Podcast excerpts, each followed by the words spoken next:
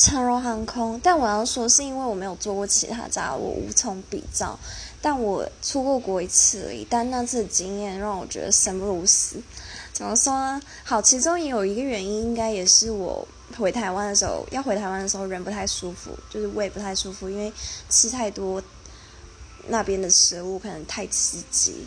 对，然后那加上我回来的时候，那虽然是短程四小时，但那椅子非常之难坐。怎么说呢？就是比公车、火车还难坐，我背往后靠。